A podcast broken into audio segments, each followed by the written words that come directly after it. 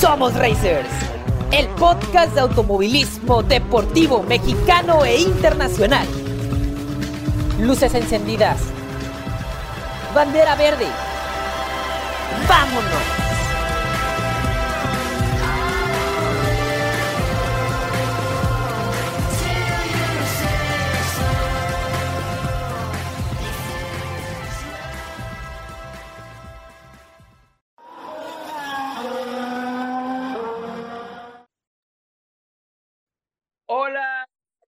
Estamos de regreso, estamos de regreso con nuestra décima temporada. Dios mío, no, no, créanme que no había pensado yo en esto desde aquel 28 de septiembre de 2021 cuando, cuando comencé con este podcast y luego se unieron mis colaboradores, Grace, Irina, Juan, Monse, que ya no se conecta, Agus, que se tuvo que ir por temas eh, personales, y en fin, llegamos ya, Racers, a nuestra décima temporada. Vamos comenzándola con este primer programa, el programa 91 en total. Y aquí están mis colaboradores, la gente que, me acompaña desde hace más o menos un año conmigo y a quien les voy a dar la bienvenida a esta décima temporada. ¿Cómo estás, Juan? Bienvenido, bienvenido a esta temporada 10 de Somos Racers, el podcast. Hola Racers, buenas noches, una disculpa, problemas técnicos en esta nueva temporada, un placer estar con ustedes eh, otra vez de regreso y con mucha energía para empezar con esta nueva temporada en compañía de mis compañeros Racers, eh, Irina, Grace, Alonso, un gusto. El gusto es nuestro. Grace, bienvenida a otra temporada, a esta nueva temporada de, del podcast. Hola Alonso, Irina, Juan, Racers, es un gustazo, la verdad estoy muy emocionada por empezar otra temporada, décima temporada y pues bueno, como siempre les digo, quédense todo el programa que les va a encantar la información que les tenemos el día de hoy. Magnífico. E Irina, Irina que se reincorpora al programa esta semana, esta temporada. Qué bueno tenerte de regreso, Irina. Gracias, Alonso, Grace. Juan, un placer estar de nuevo con ustedes y con todos ustedes, Racers. Dos semanitas eh, más la de vacaciones que no pude estar con ustedes por cuestiones personales, pero ya estamos de regreso y felices de empezar esta décima temporada. Y esta décima temporada la comenzamos entrevistando a una cartista que está haciéndose de un nombre en la escena de esta categoría. Actualmente lidera en los dos campeonatos en los que está, que es Reto Telmex y eh, Friends Karting, que es una categoría de reciente creación. Es una niña que, que, es muy alegre, muy jovial. Es una niña que tiene mucha energía, mucha buena vibra. Es eh, maravillosa como piloto y créanme que, que vayan, vayan poniendo la atención, vayan guardando este nombre que les voy a dar porque mis respetos para lo que está haciendo Sol Díaz en el cartismo y ella es nuestra entrevistada de este programa 91, el primero de esta temporada 10. Así que aquí les dejamos la entrevista que le hicimos a Sol Díaz. Hola Sol, qué padrísimo tenerte en Somos Racers, el podcast. Te doy, te doy la bienvenida al primer programa de nuestra décima temporada. Gracias por aceptar la invitación para platicar contigo. No, pues muchísimas gracias a ti, Alonso. Estoy muy contenta y feliz de estar aquí el día de hoy y más tomando esta grandiosa entrevista. Oye, te está yendo muy bien en el cartismo por lo que hemos estado viendo, hemos visto videos tuyos y hemos, eh, te seguimos en redes sociales, obviamente. Gracias. Pero pues va a llegar el momento en que habrá que dar el salto o el siguiente paso en tu carrera. ¿Cuál será o cuál quieres que sea ese paso? Claro que sí, pues ahorita estoy, les comparto un poco, estoy en karting en categoría mini, entonces después de la categoría mini sigue X30, que es la más fuerte dentro del karting, ¿no? Porque gracias a esa categoría pues puedes irte a Europa o España a correr, o sea, fuera de aquí, ¿no? Y eso es el objetivo. Después de esta categoría, pasarme X30, nada más me quedo hasta ahí en karting y de ahí ya pasamos a turismos o a NASCAR. Ándale, o sea, o sea que tu, tirada después de, de competir en X30, ya es irte a las camionetas tal vez, o en turismo, ¿no? Me imagino que, que en Auto o algo por el estilo. Claro que sí, bueno, para iniciar yo empezaría en turismos para agarrar manejo, obviamente, y también estamos checando si me traen un Fórmula 5, pues estaría genial, la verdad, pues en el Chevy tenemos un Chevy de carreras, pues empezar a agarrar manejo en categoría turismos después de karts y ya después pues empezar a, a pasar con los fórmulas, ¿no? Oye, estaría muy padre eso. Digo, paso a paso, disfruta cada, cada proceso, disfruta cada aprendizaje porque es muy padre este tema del automovilismo y qué padre que lo estás haciendo, lo estás haciendo muy bien y que tienes esa mentalidad, no te quieres comer el mundo así, ah, yo me quiero la Fórmula 1, ya, ¿no? Sí, claro. Y pero es paso a paso. Quiero probar de todo, o sea, pero no ir picando en todos lados, ¿no? Como probar y ver qué es lo que en realidad me apasiona, ¿no? Que después de karts, obviamente, los karts es el semillero para iniciar en el automovilismo creo yo. Entonces, eh, turismos yo lo veo como para agarrar manejo, ¿no? No es una categoría donde yo me quisiera quedar estancada ni tampoco NASCAR, pero todo su proceso, como dices. Y obviamente pasar a Fórmula 1 como gran categoría y sueño de cualquier piloto, pero todo su proceso porque van de fórmulas, ¿no? Fórmula 5, Fórmula 4 y va bajando poquito a poquito hasta llegar a Fórmula 1, ¿no? Sí, estaría muy padre, digo, es un, es un proceso largo, es un proceso costoso también, pero digo, no hay sueño que no hay sueño que no se cumpla cuando nos esforzamos en cumplirlo. ¿no? Sí, claro, claro que sí.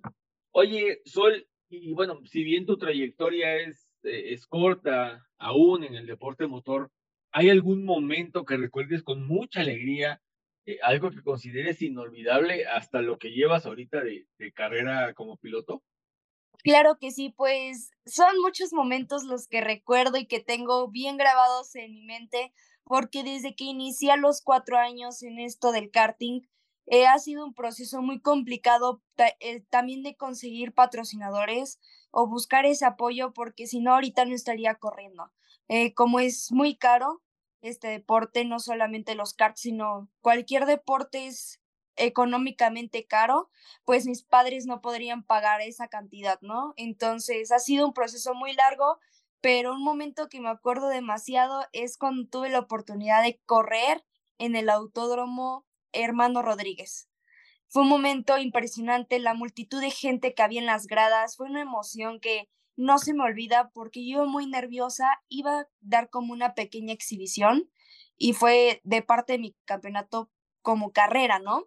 y yo iba con los nervios, la gente que me iba a ver, o sea, porque la gente, los mexicanos tienen esa, ese pensamiento de todo puede pasar y se va a chocar, ya se está yendo mal, o sea, esas porras buenas pero negativas, ¿no? Entonces, esos nervios ya al llegar, también nos tocó una vista impresionante el atardecer, nosotros entramos como a mediodía y fue impresionante, ¿no? Ya iba a entrar eran muchos niños dentro de mi categoría, eran como 20 o más.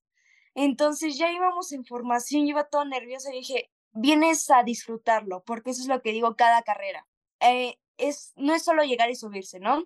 Todo lleva un proceso, un procedimiento de entrenamientos, desveladas, todo eso, pero vale la pena demasiado. Y yo ya iba toda preparada y dije, lo primero es divertirse, porque si me divierto, todo sale bien. Me divertí, quedé dentro del, tercer lugar porque tuve una falla mecánica en ese momento, pero fue algo que no se me olvida porque mi mamá pudo conseguir un boleto, un boleto, un gafete VIP y pudo pasar a las gradas con toda la gente y dar mis tarjetones y ya todos me empezaban a ubicar, me echaban porras desde gradas y yo sentí tan padre. Qué padre, qué padre, Sol. Eso fue, si no me equivoco, fue en un Speed Fest. Sí, claro, fue en un Speedfest y también pues la magnitud de gente que había ah, afuera, ¿no? O sea, no es solo en gradas y en pistas, sino afuera también. Y fue una experiencia padre porque fue mi primera vez dando auto, autógrafos, este, conviviendo con el público y me encontré muchos seguidores míos ahí, entonces iba gente que solo iba a verme y sentí tan padre porque dije, hasta este nivel ya hay gente que me empieza a reconocer y todavía la gente que mi mamá fue a darles mis gafetes o mis tarjetones en las gradas, hoy en día ya me, ya me siguen. Entonces, es algo que me encantó y nunca se me va a olvidar.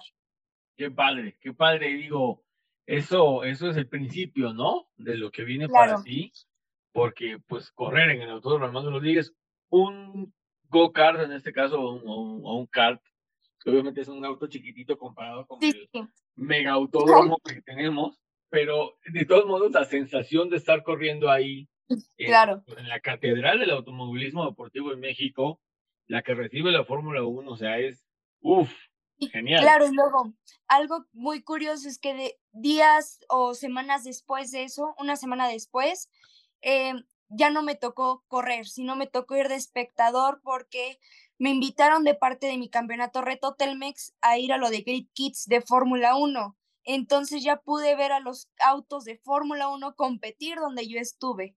Entonces fue impresionante la magnitud. Obviamente nosotros como en karts nos vemos todo grandísimo, pues porque es un kart así, los de Fórmula 1 son grandes, ¿no? claro. Y, aparte, pues, la experiencia que tuviste de, de, ver a los pilotos de cerca, ¿no? O sea, claro, grandes, claro. grandes pilotos. Digo, creo que fue el año pasado que te tocó ser Grid ¿no? Sí, fue el año pasado y tuve literalmente a Checo Pérez aquí al ladito, pues porque fue aquí en México, justamente, fue en México. Entonces, pues tuve esa oportunidad de conocer a cada uno de ellos, no, no nos pudimos acercar a ellos a pedirles autógrafos, pues porque no lo teníamos permitido, pero fue una experiencia inolvidable, tanto correr como ir de espectador a lo de Fórmula 1, ¿no? Y obviamente cuando nosotros corrimos, pues nos dieron una parte pequeña del, del autódromo, porque no podemos volar motor, obviamente por el kart que tenemos, ¿no? Sí, claro. Pero es algo que nunca se me va a olvidar. Qué maravilla, qué maravilla, qué, qué padre, qué padre eso, este, este momento que viviste ahí en el, en el hermano Rodríguez. Y hablando de tu trayectoria, Sol, eh, nos, platícanos tantito de cómo inició esto para ti, en este caso en el cartismo. Eh, digo, escuché que a los cuatro años iniciaste tu carrera, pero, pero ¿cómo fue? ¿Cómo inició? ¿Quién te subió el kart? Y así. Pues les comparto, yo comencé desde los cuatro años en go-karts eléctricos, en Gokarmanía. Yo iba a Gokarmanía pues porque yo lo veía como diversión. ¿Y cómo inició esto de empezar a ir a Gokarmanía? Porque mi papá y mi abuelo eran pilotos de turismo. Entonces ya lo traigo en la sangre y bueno, los hermanos de mi papá también ya eran pilotos, ganaban sus categorías, no traían un buen auto, ni un buen motor, ni nuevo, ni reciente, pero todos los demás les hacían protestas y cosas así. Y la verdad, mi papá no era de eso. Mi papá era de con manejo, todo se puede, se puede lograr y con concentración y enfocando, enfocándolo, ¿no? Y bueno, ya mi papá me ha enseñado muchos valores y todo esto desde el inicio, claro, igual que mi abuelo. Mi papá tenía un taller mecánico muy pequeño, iba iniciando a la mecánica, ya le sabía, pero con su negocio como tal, ¿no? Y entonces yo iba, le ayudaba y mis papás me decían, ¿qué quieres ser? O sea, sales de la escuela y quieres hacer alguna actividad, porque ellos en ese entonces iban a la universidad todavía, mis papás están jóvenes. Entonces yo me quedaba todo el día con mis bisabuelos y no hacía nada más que ver tele y jugar, y yo me aburría estar todo el día en la casa encerrada. Pero yo no sabía ni qué en ese momento, a los cuatro años no sabes qué quieres hacer de deporte. Entonces mis papás me metieron ballet, taekwondo, fútbol, eh, y en todo, nada me, se me daba. El ballet no era tan flexible, fútbol volaba los balones, eh, también me, me metieron a box y no, terrible, soy golpeando, o sea, no se me da nada de esto. Y mis papás me dicen, bueno, si experimentamos, mi papá le dijo a mi mamá, si experimentamos metiéndole a los carts, mi mamá metió un salto de susto que dijo que no quería, que me iba a pasar de todo. Y literal, mi mamá estaba súper espantadísima. Y dijo, no, ¿cómo crees? Estás loco. Y yo como toda curiosa, ¿qué es eso? mi papá dijo, ves, hay que enseñarle. Si le gusta, si no, veremos qué otra cosa es buena y la vamos a apoyar. Yo tuve el apoyo de mis papás desde muy pequeña. Me metieron a los karts, me llevaron de prueba a Gocarmanía en México. Yo vivía antes en México, empecé a, a agarrar el volante. La primera vez me espanté porque dije, ¿qué es esto? ¿Qué es esto del volante, el acelerador, esa coordinación? Entonces yo no entendía, pero después me empezó a gustar, me bajé toda emocionada y ya iba cada fin de semana o de viernes para domingo, literalmente. Y, eh, y lunes otra vez escuela y así, la rutina ya era. Entonces pasa el tiempo y mis papás me dijeron, no, pues ya, ya tienes tus tiempos marcados aquí en Gocarmanía. Fui creciendo iba marcando más tiempos y ya era como la campeona de Gocarmanía en mis tiempos porque iba cada fin de semana. Y después surgió la idea de, ¿te llama la atención ser piloto? Y yo le pregunté a mi papá, ¿eso existe? O sea, como deporte. Me dice, claro que sí, piloto profesional, o sea, ya de gasolina. Me empecé a investigar, meter más sobre el tema. Y así fue como le dije, experimentamos, pero como en ese entonces no teníamos la economía y no sabíamos cómo empezar, o sea, el ABC de cómo iniciar en esto, porque mis mi papá me hubiera dicho, no, pues yo sé, pues porque era piloto, ¿no? Pero él era piloto de turismos, no le sabía los karts y mi abuelo tampoco. Entonces no, no sabíamos para dónde. Fuimos buscando, picando, o sea, viendo a pilotos que iniciaron desde chiquitos igual, pero en gasolina, y nadie nos decía, o sea, los mismos pilotos profesionales nos decían, no van a lograr nada. O sea, iniciando en go-karts eléctricos, nadie inicia. O sea, así nos veían. Hasta que después mi mamá se puso las pilas literalmente y se lo agradezco y la quiero demasiado y la amo porque ella fue buscando la forma de cómo poder entrar a karts de gasolina y encontró este íbamos a tocar las puertas literalmente buscamos sponsors patrocinadores ya, ya sabemos campeonatos, ya teníamos nuestro book medio chiquito para iniciar, ¿no? Iniciamos en, en Friends Karting y en Reto Telmex. El primer campeonato fue Reto Telmex. Y bueno, gracias a Dios llegó un patrocinador, pero fue en pandemia, ya saliendo apenas como en pandemia. Y fue complicado porque cuando se vino la pandemia yo paré todo, dejé de ir, me, me mudé a Puebla, fue un cambio drástico, ¿no? y fue algo muy triste dejar a compañeros también allá, o sea, Gokarmanía, mis tiempos, o sea, toda esa rutina cambió totalmente. Crezco, ya, ya no sabía, yo dije, pues ya, ya aquí no hay carts, no conseguimos nada. Y otra vez llega un señor que me había entrevistado ya varias veces en Gokarmanía y me dice, ¿por qué no volvemos a iniciar? Vamos a las agencias, yo te apoyo, porque él trabajaba también ahí en agencias, hacerle publicidad, ¿no? Dice, yo te voy a apoyar y vamos a iniciar en esto otra vez. Si tú quieres, tú tomas la decisión. Miré a mis papás y les dije como, podemos otra vez y así otra vez comenzar de cero. Llegamos otra vez comenzando buscando lugar otra vez como de eléctricos y bueno, están los de contender de explanada, ¿no? Y yo iba ya cada fin de semana, todo cool y luego encontré a Carson. Carson es también de eléctricos. Y, y, luego mi mamá fue a hablar, les mostró mis tiempos de cocarmanía, que les podía hacer publicidad en mis redes, yo iba iniciando también en redes, y ya tenía más o menos como unos 500 seguidores. Les pareció la idea, y así fue mi primer patrocinador, Carson, de go-karts eléctricos junto con Flexon. Y así fue como inicié. Después de pandemia, Carson cierra por temas de gerentes y así, y me quedo otra vez sin patrocinadores y sin correr. Entonces se me vinieron muchas cosas, otra vez entré en la depresión de ya no poder correr. Y llega Nitrogas, Grupo Gasolinero Poblano, una gasolinera que así un día normal saliendo de la escuela me, me marca, íbamos pasando una gasolinera, me acuerdo perfectamente bien, y mi mamá le suena el teléfono de, de mi Instagram y dice, a ver, contesta. Bueno, ah, hola Sol, ¿eres Sol? Sí, sí, mucho gusto. ¿Quién habla? No, pues la gasolinera, queremos patrocinarte, queremos que nos hagas publicidad, hemos visto toda tu trayectoria, bueno, la poquita trayectoria que en ese momento llevaba, y queremos apoyarte en este sueño, apostar por tus talentos. Yo me quedé en shock, mi mamá también, y ya, fuimos, hicimos, anotamos contratos, firmamos todo, fuimos a la gasolinera y empezamos hacer activaciones, a, que ir con el CART en ese entonces. Ellos me dieron dinero pues para poder comprar todo mi equipo, que era lo que yo necesitaba. Y principalmente para ya poder entrar a un campeonato, pero ya formal de gasolina. Ya dejaron a un lado los eléctricos, ya me había estancado demasiado. Y ya pasó el tiempo tan rápido que en un abrir y cerrar de ojos ya tenía así de seguidores por lo mismo de Nitrogas me ayudó mucho también a subir de seguidores. Y yo dije, yo no quiero crecer sola. Yo quiero ayudar a más niños y niñas que no supieron iniciar así como yo y que siguen sin saberlo, pero tienen ese sueño. y que tal vez no, no tengan la economía tampoco necesaria para poder entrar.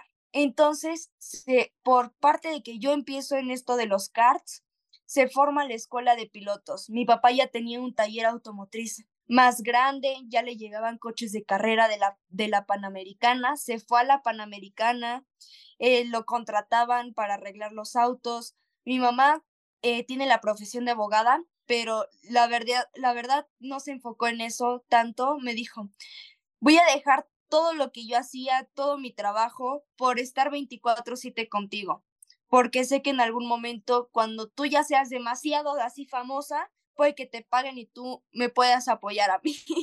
y yo, claro que sí. Y así fue como inició. Surgió la escuela de pilotos. Ahorita ya tenemos seis chicos.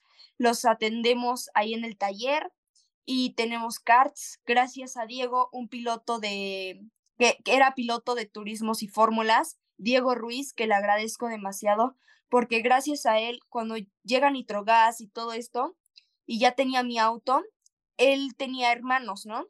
Entonces él corría en karts también y dijo, mis papás ya, ya no me quisieron apoyar, así me dijo, ya no me quisieron apoyar, pero no por el tema de que ya no quisieran, literal, no, sino por lo económico. Entonces él, Diego Ruiz, se fue a Padel y dejó los karts completamente, ya estaban arrumbados y su papá pues tiene mucha comunicación con, los, con mis papás.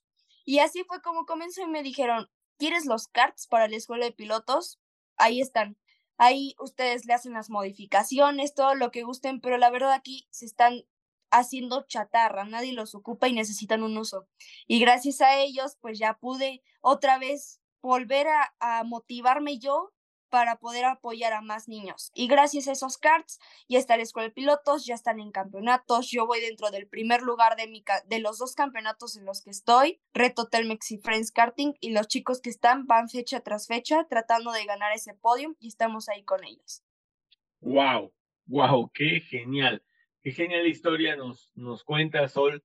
Y qué padre, ¿no? ¿Cómo, cómo comenzaron, cómo comenzaste en, cars de indoor, que son estos de Carmanía, y luego vamos, te tuviste que mudar a otra ciudad, perseguiste el sueño, encontraste tu vocación, digamos, eh, eh, como piloto, y ahora mírate, se escuela de pilotos, tú vas de líder en tu categoría en los dos campeonatos en los que estás.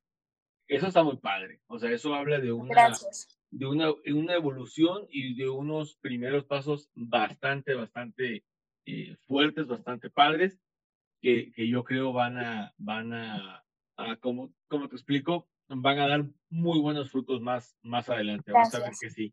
Oye, eh, ¿qué haces cuando no estás en la pista, Sol? ¿Practicas otro deporte? ¿A qué te dedicas? O sea, cuando tienes un tiempo libre. Sí, pues la verdad, yo practicaba boli en mi anterior escuela, o, o, también me cambié de escuela este año, ya nuevos cambios, nuevos amigos, todo, pero yo practicaba voleibol. Como yo practicaba voleibol, pues caché la pelota y cuando caí, caí mm, sobre rodilla. O sea, se me dobló el tobillo y caí sobre rodilla y tuve un esguince de rodilla. Y tuve que luchar mucho con ese esguince porque no me dejaba. Luego fui con una fisioterapeuta y ella hacía como con agujas, ¿no? Me picaba en la rodilla. Pero no me dolía tanto eso. Cuando me picó, me picó en un nervio y se inflamó y más el esguince ya tenía otra cosa más lastimada.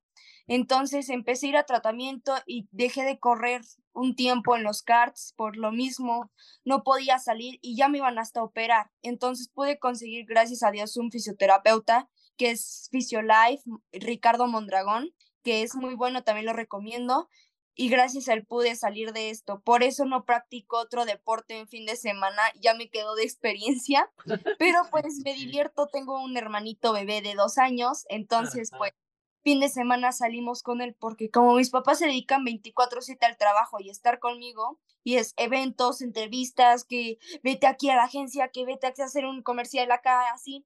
Y eso está padre porque al fin ya lo estamos disfrutando y experimentando, ¿no? Pero como él ahorita está chiquito, pues no puede decidir todavía qué quiere practicar de deporte, ¿no? Entonces, lo que semana a veces nos vamos con él a la plaza o a jugar, o a veces llegamos nada más a dormir, literalmente. Ver películas y dormir. De lo cansado que, los cansados que terminan, pues, sobre todo tú que tienes un montón de actividades relacionadas a tu, a tu imagen y a tu, a tu trayectoria como piloto. O sea, digo, quería ser piloto. Sí, claro, hay que pagar el precio y aparte, sin dejar a un lado la formación académica, ¿no? Que es muy importante, yo no le he dejado, quedando atrás, atrás, y mi mamá también calificaciones, porque sí me pasó, si no tienes buenas calificaciones, que las buenas calificaciones son de 8 para arriba, está bien, pero para abajo no corres. Así ya no hay carrera. Y una vez sí me la cumplió, entonces no es nada padre, pues faltar una de tus carreras favoritas y siendo piloto, pues te duele mucho, ¿no? Entonces le echas ganas para pues poder sacar las calificaciones. Y ahorita en, en el colegio que estoy, que es el Colegio Pedregal, que apoya al deporte como nunca, y eso me encanta porque faltas me las justifican, pero regresando un montón no, no, no, de tarea, pero ni modo, hay que, hay que seguir con esto. Qué padre que no pierdes ese foco, Sol. Qué padre porque muchos, eh, muchos chicos, muchas chicas incluso que entran al, al tema del automovilismo o de otros deportes, pierden completamente el tema de, de, estudiar, de prepararse, porque, digo, Dios no lo quiera, obviamente, sufres alguna lesión que te retire de las pistas, de algo tienes que vivir. Claro, sí. Y aparte, pues incluso la escuela te deja educación, respeto, valores, que es lo más importante y es lo que me ha ayudado, pues, para seguir en esto, ¿no? Es lo principal, el colegio. Sí, claro, y, sobre todo, pues, estudiar, prepararte, sin, sin perder obviamente el foco de lo que te encanta, que es. Sí, gracias. Oye, ¿a quién consideras tu héroe o heroína en el automovilismo? Fuera del automovilismo, mis padres, mi mamá y en el automovilismo, Marta García. Es una piloto que está en la W Series y ahorita pues ya está este lapso de Fórmula 1, pasar a Fórmula 1, pero, o creo que ya está, si no me recuerdo, pero es una mujer que admiro demasiado porque digo, igual, el mismo proceso para llegar hasta donde está ahorita y ganar dentro de su campeonato o la categoría está cañón y yo lo he vivido y más porque ahorita estoy en una categoría de mujeres, pero incluso a veces entre mujeres es muy complicado porque esa esa presión de estar en el auto, de que vengan todos atrás de ti, que traigas a todos y que estés liderando la posición y tratando de no perderla, es impresionante y todo el proceso que ha llevado desde muy pequeña, ¿no? Y de nombres, Checo Pérez. Obviamente, Checo Pérez no puede faltar. apoyando a, a los mexicanos principalmente, a los que son de acá. Sí, muy cierto, digo, Checo, digo, es, es eh, contar su historia, pues nos vamos a llevar como tres programas, pero en cuanto a Marta García, es muy cierto, está por convertirse en campeona de One Academy eh, eh, en Austin el fin de semana. Entonces, es probable que, se, se, lleve el título. Está española y, y, es muy cierto, es una piloto, una piloto muy, muy completa, porque ha hecho claro. ha hecho turismo, ha hecho, eh, corrió rallies, creo, si no me equivoco, ahí en España. Sí. Y la está, y la está haciendo muy, muy bien, muy bien. sí, la está armando, por eso la admiro y más por ser mujer, principalmente. Magnífico. Oye, ahorita, ahorita tocaste un, un tema muy puntual sobre la competencia entre mujeres ahí en la categoría. ¿Cómo te llevas con las otras niñas, con las que copites?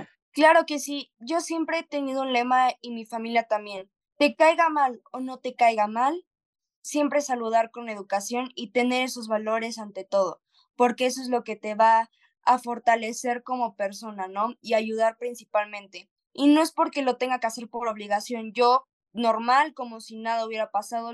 Y aparte, si yo no les caigo bien, a mí se me resbala, la verdad. Yo estoy, yo voy a lo que voy, a competir.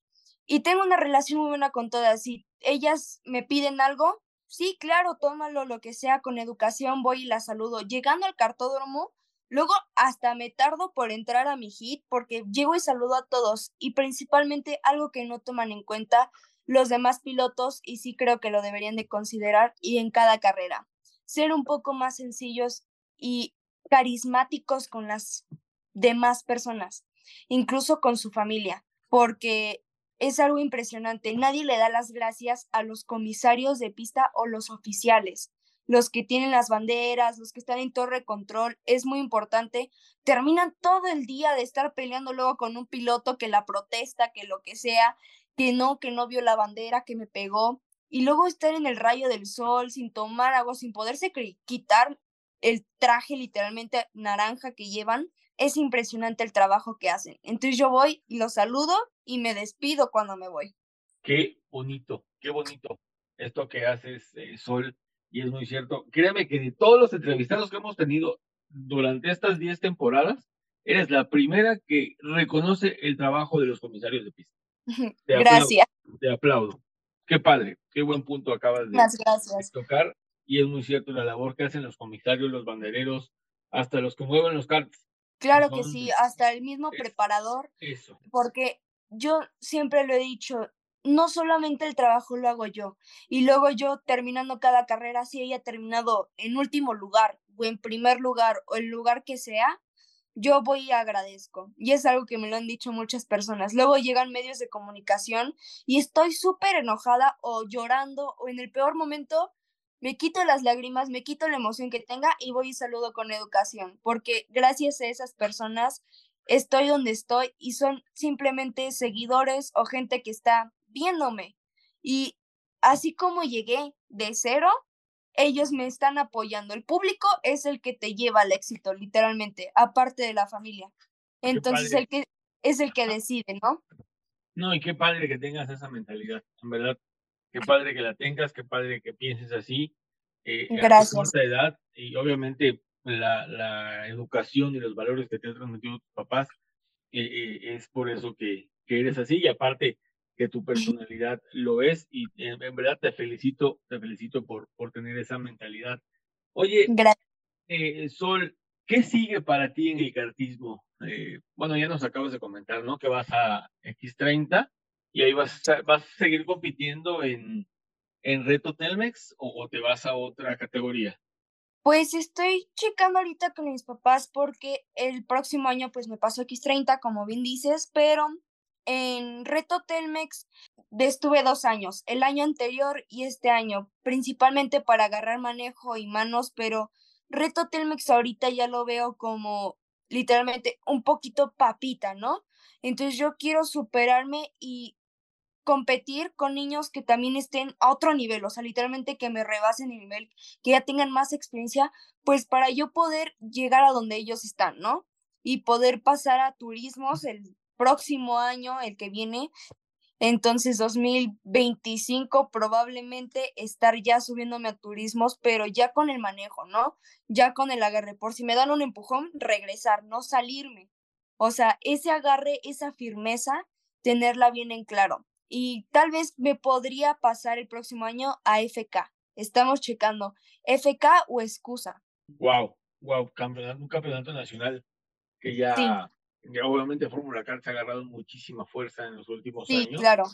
Y este, y pues vamos, ojalá, ojalá te podamos ver ahí en Fórmula Car el claro próximo que año. Y bueno, Sol, eh, bueno, sabemos que el automovilismo es un deporte caro y en el que se gasta mucho dinero, porque sí, aunque sea el cartismo, se gasta mucho dinero. Sí. Y pues los patrocinadores son clave para que la carrera de un piloto crezca. Así que te regalamos unos minutos para que invites a las marcas a unirte a tu proyecto. Adelante, Sol. Claro que sí, gracias. Invito a las marcas mexicanas a que patrocinen y apoyen a nuevos talentos, ya que para nosotros es un sueño muy grande el seguir por este medio, ¿no? Del automovilismo.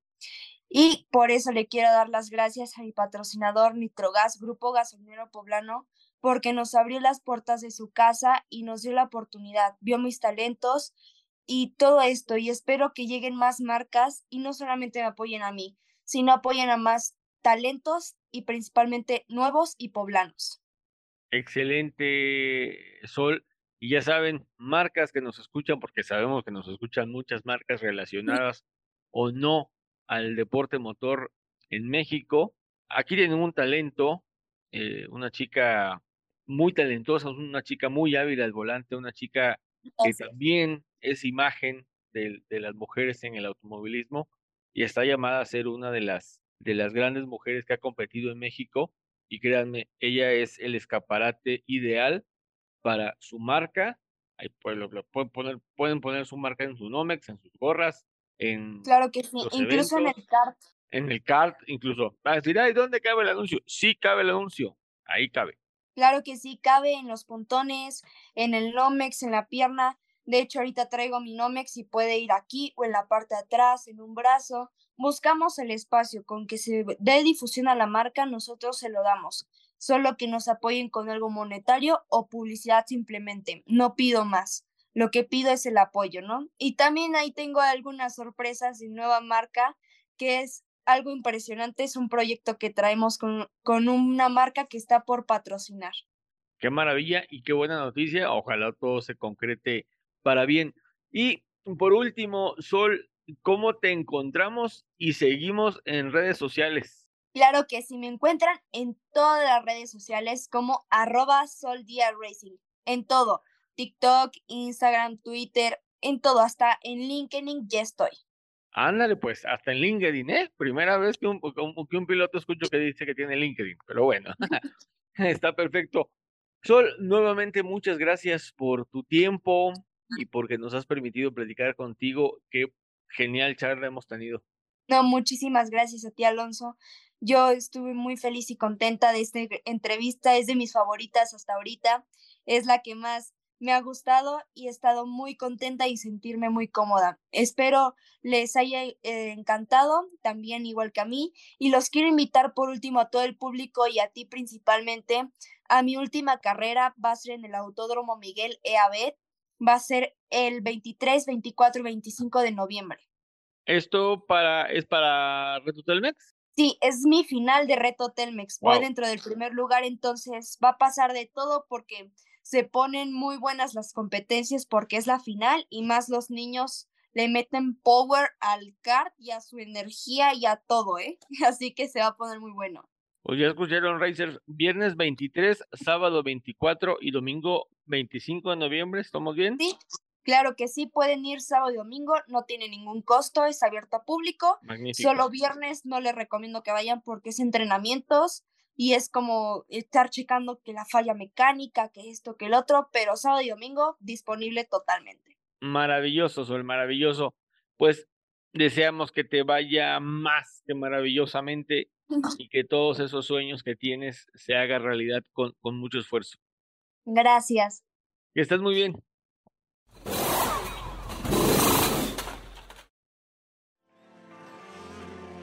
Karting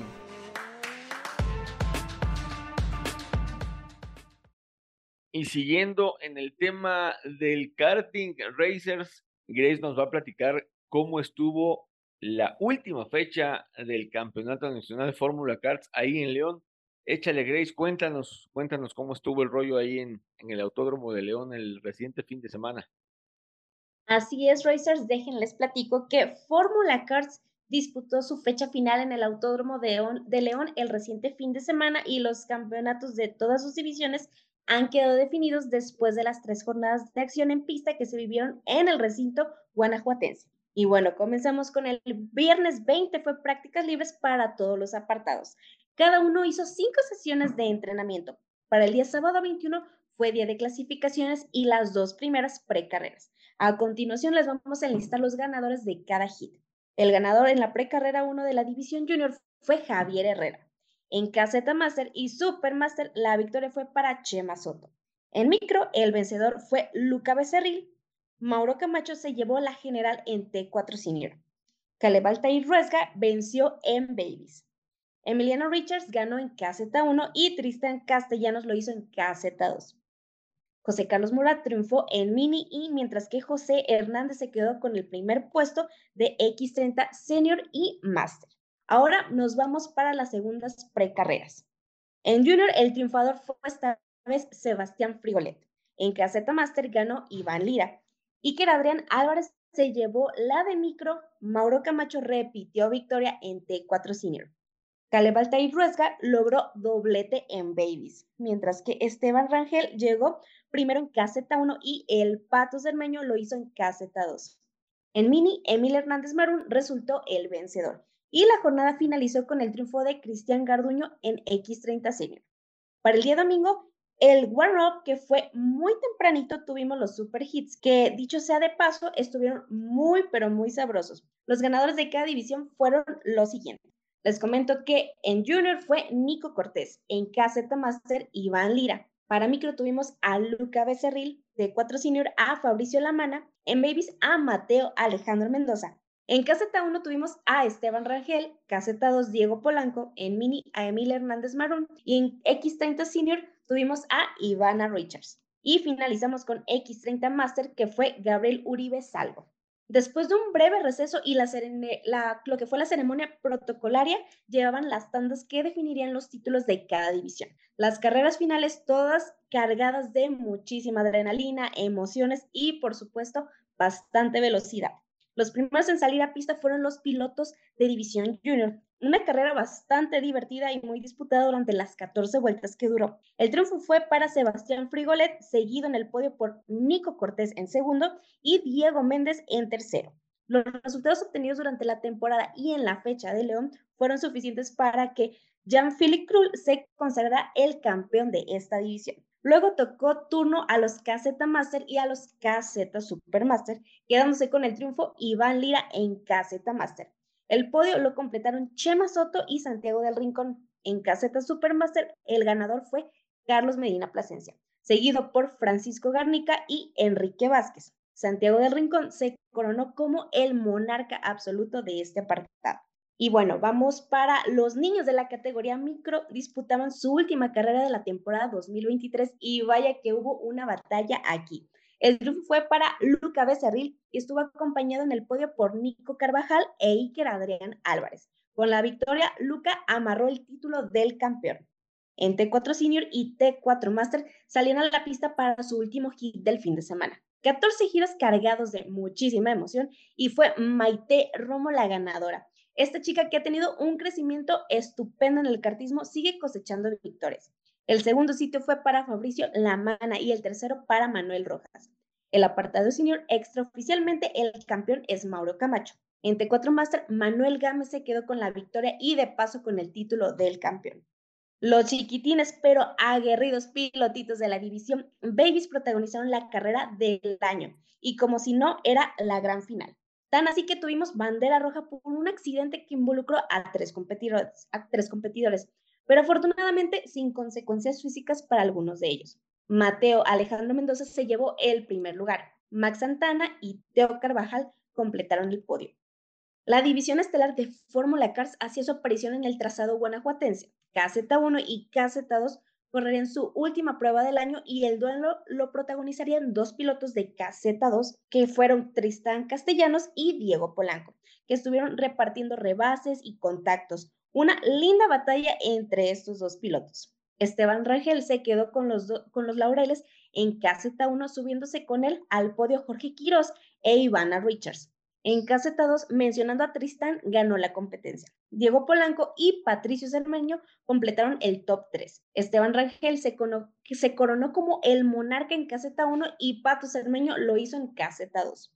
La división mini entraba en acción competencia muy, muy entretenida y de muchísimas emociones. José Carlos Murat se quedó con la victoria, seguido por Emil Hernández Marún y en segundo por Ricardo González en tercero. El mismo José Carlos Murat se quedó con el campeonato. La jornada dominical terminaría con la carrera final de X30 Senior, en la que se impuso Ivana Richards, mostrando un señor dominio en la competencia. El segundo finalizó Jacobo Martínez. El podio completo Diego Polanco. Extraoficialmente, el campeón de este partido resultó ser Fabian Welter. Y así la Fórmula Car cerraba otra exitosa temporada más competitiva que la anterior y que deja aún más claro que es el mejor campeonato de kartismo que tiene el país en el que todos quisieran estar. En los últimos años la categoría tuvo un promedio de cinco fechas en el año, pero a partir del año 2024, que será el siguiente, serán seis y será en cartódromo nuevo. Así será el calendario del próximo año. Y bueno, Races, les paso fechas. La fecha 1 comienza del 26 al 28 de enero en el KBR en el Estado de México. La fecha 2 es del 8 al 10 de marzo en Santiago Racing Track en Monterrey. La fecha número 3 es del 26 al 28 de abril en el cartódromo Oscar Casillas de Guadalajara. La fecha número 4 es del 7 al 9 de junio en el totalmente nuevo cartódromo de San Luis Potosí. La fecha número 5 del 16 al 18 de agosto en el cartódromo de Querétaro Y la fecha número 6 la tenemos del 18 al 20 de octubre en el Autódromo de León. Y bueno, felicitamos a todos los campeones de Fórmula Cars de este año. Reconocemos la labor de los equipos, el esfuerzo de los padres de familia y claro, el todo el crew de que encabeza Arturo Boy y la dirección del campeonato. NASCAR México. Pasamos ahora con Juan Carlos y Alonso que nos traen el, reporte de NASCAR México y lo sucedido en Puebla. Así es, Racer, la penúltima fecha de NASCAR y NASCAR Truck México Series se desarrolló el reciente fin de semana en el óvalo del Autódromo Miguel Ed de Puebla, donde también se trató de la primera fecha de los playoffs de NASCAR y de NASCAR Challenge y fue la última fecha de la temporada regular de las camionetas. El sábado, como ya se sabe, se realizaron las prácticas libres tanto de camionetas como de autos, así que las tandas clasificatorias, la pole en estelar de NASCAR fue para Andrés Pérez de Lara, que marcó un crono de 37.758 segundos. En Challenge, el más rápido fue Andrick Di Mayuga, con un tiempo de 38.173 segundos. Y en Trucks, el poleman fue Diego Ortiz, al cronometrar 45.424 segundos. El domingo de carreras abrió con la de Trucks México Series, en la que se definiría tanto el título de el mejor de la temporada como el de novato del año.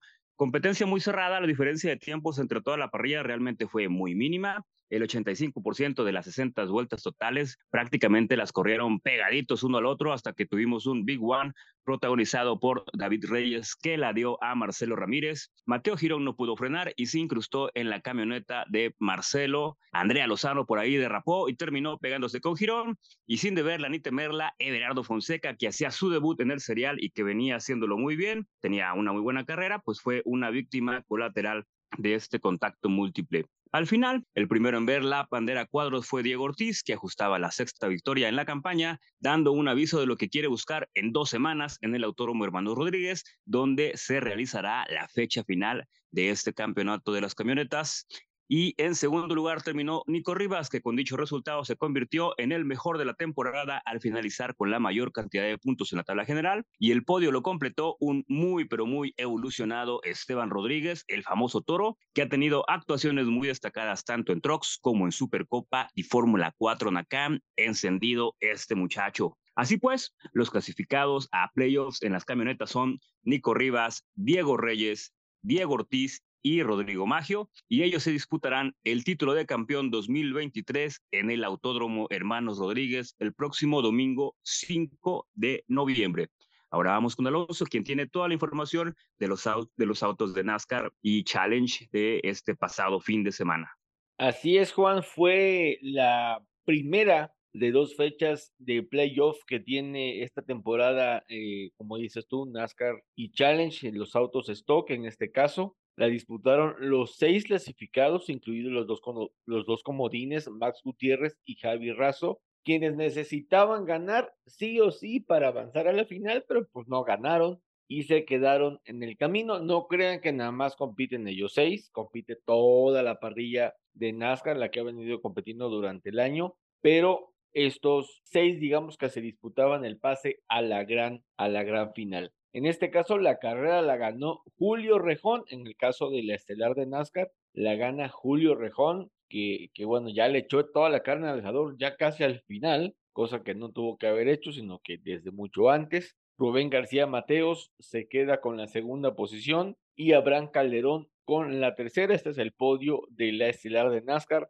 En Challenge, Rodrigo Rejón, hermano de Julio, gana la carrera, seguido por Andy Di Mayuga, y en tercer lugar, Eloy Sebastián López. Hay que recordar que tanto Rodrigo Rejón como Andrick Di Mayuga están clasificados a la gran final de la Ciudad de México. De hecho, ahorita vamos a, les voy a compartir cómo está el asunto, ¿no? En la estelar de NASCAR, Salvador de Alba, Germán Quiroga, Rubén García Mateos y Andrés Pérez de Lada disputarán la final por el campeonato, mientras que en Challenge lo harán Alex de Alba, Rodrigo Rejón y Andrick Di Mayuga el domingo 5 de noviembre en el Hermano Rodríguez. Y de una vez les anticipo que eso va a ser una carnicería. Estos siete pilotos de NASCAR y Challenge van a ser, alguno va a ser campeón de las dos divisiones, así que eso va a estar de Alarido. Va a ser un cierre, híjoles, de pronóstico, de pronóstico reservados. Igual, tanto en camionetas como en los autos, el campeón 2023 será el que termine delante de los demás pilotos clasificados a la final. Así de sencillo. La posición en la tabla vale gorro, no interesa tanto, vamos, si terminó como el mejor de la temporada o si terminó en tercer lugar. El que cruce primero la meta, ese es el campeón. Y tanto en las camionetas como en los autos, les repito, eso va a ser una carnicería porque el título, el título está en juego. Realismo Nacional.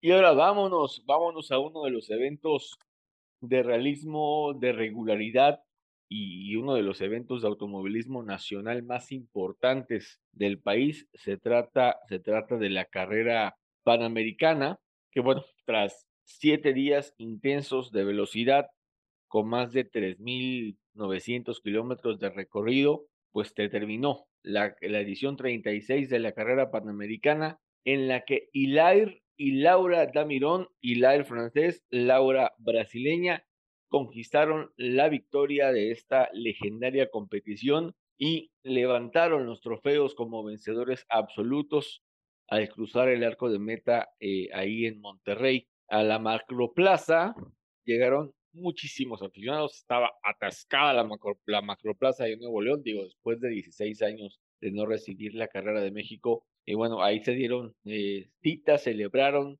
y aplaudieron la hazaña de este matrimonio. Es un matrimonio que lleva corriendo algunos años en, en la carrera panamericana. Y pues bueno, al mismo, al mismo tiempo ahí hubo como un tumulto de gente, ¿no? Que trataba de acercarse a los ganadores para el autógrafo, para la foto, lo que sea. Eh, durante las siete etapas de la carrera, la dupla de los Damirón mantuvo la persistencia y el ritmo para ubicarse entre los primeros cinco lugares cada día, eh, lo que rindió frutos para que recibieran su segundo título, su segundo título de la Panamericana. Fue ayer por 2009 que Hilaire eh, comenzó a participar en el considerado, bueno, en el evento tipo rally sobre carretera más importante que tiene el mundo, incluso el mundo, vamos, no solamente el continente americano, sino a nivel mundial, la carrera panamericana atrae muchos pilotos extranjeros y de hecho vinieron muchos pilotos extranjeros. Y pues eh, fue en 2015 eh, cuando corrió eh, con su esposa Laura. A partir de, de 2015 Laura ya se convierte en, navegante de Ileir. Y bueno, como les decíamos, es de, de, origen brasileño. Esa vez quedaron en segundo lugar absoluto en 2015 los dos. Y un año después, en 2016, eh, fue que ganaron la primera vez en, en esa ruta que era de Querétaro a, Durán, a Durango en aquel entonces, ¿no? Los años siguientes, 2017, 2018 y 2020, estuvieron cerca de repetir, quedando eh, a solo una posición de la, de la gloria.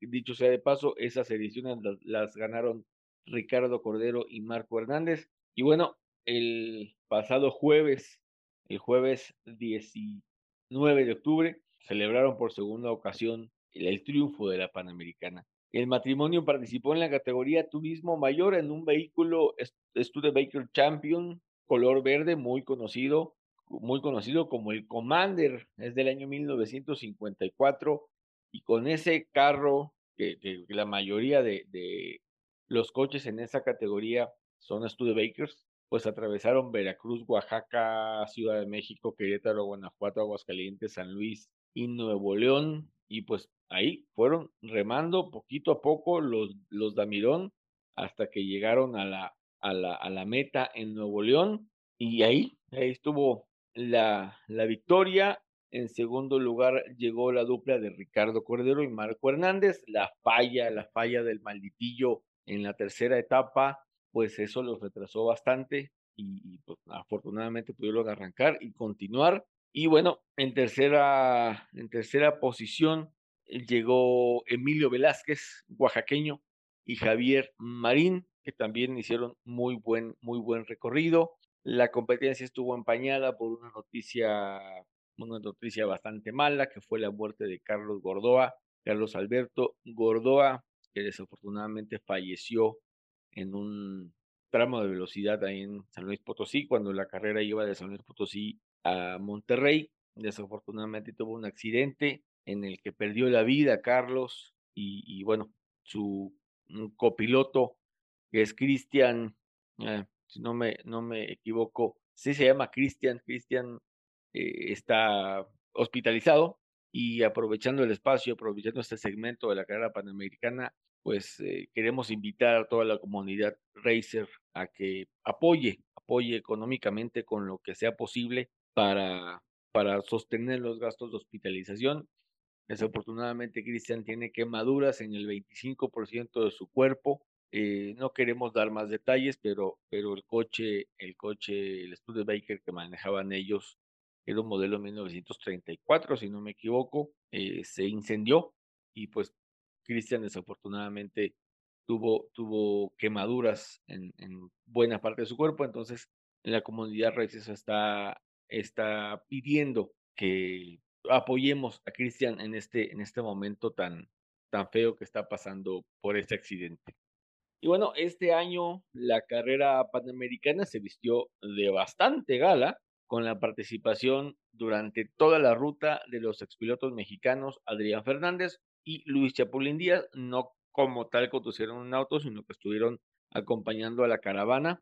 Eh, el Chapulín, a quien ya entrevistamos en la temporada pasada, programa 9, fungió como Grand Marshal y pues también uno de los ingenieros legendarios que ha tenido la Fórmula 1 mexicano, Joe Ramírez, así como el piloto y actor estadounidense Patrick Dempsey, que bueno, causó revuelo en Veracruz, luego en Oaxaca, en la Ciudad de México, en las plazas donde se presentó la Panamericana en esas ciudades estaban a reventar por el vato y Patrick Dempsey fue ahí el, el foco de atracción, muy buen punto este de la organización de la carrera panamericana de llevar a, Patrick Dempsey a Veracruz, a Oaxaca y Ciudad de México, donde eh, tuvo bastante afluencia gracias a este, a este cuate. Y bueno, los ganadores eh, y, y, y Laura, perdón, recibieron eh, un trofeo conmemorativo que celebra el 70 aniversario de la victoria de Juan Manuel Fangio, el cinco veces campeón de Fórmula 1,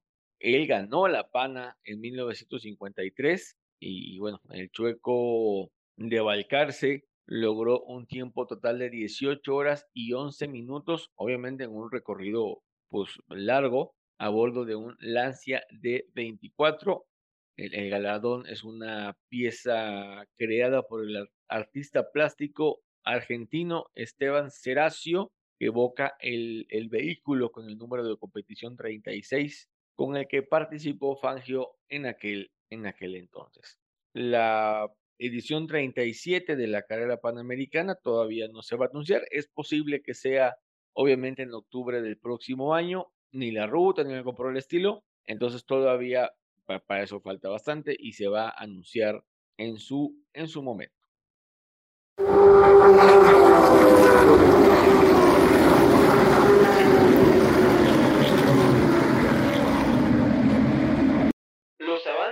En medicina han sido tales en los últimos años que hoy en día contamos con una especialidad para prácticamente todas las partes de nuestro cuerpo, las que se ven y las que no se ven. Uno de esos avances es la medicina genómica, que, como su nombre lo dice, utiliza nuestra propia información genética para resolver muchos problemas de salud que luego se nos presentan.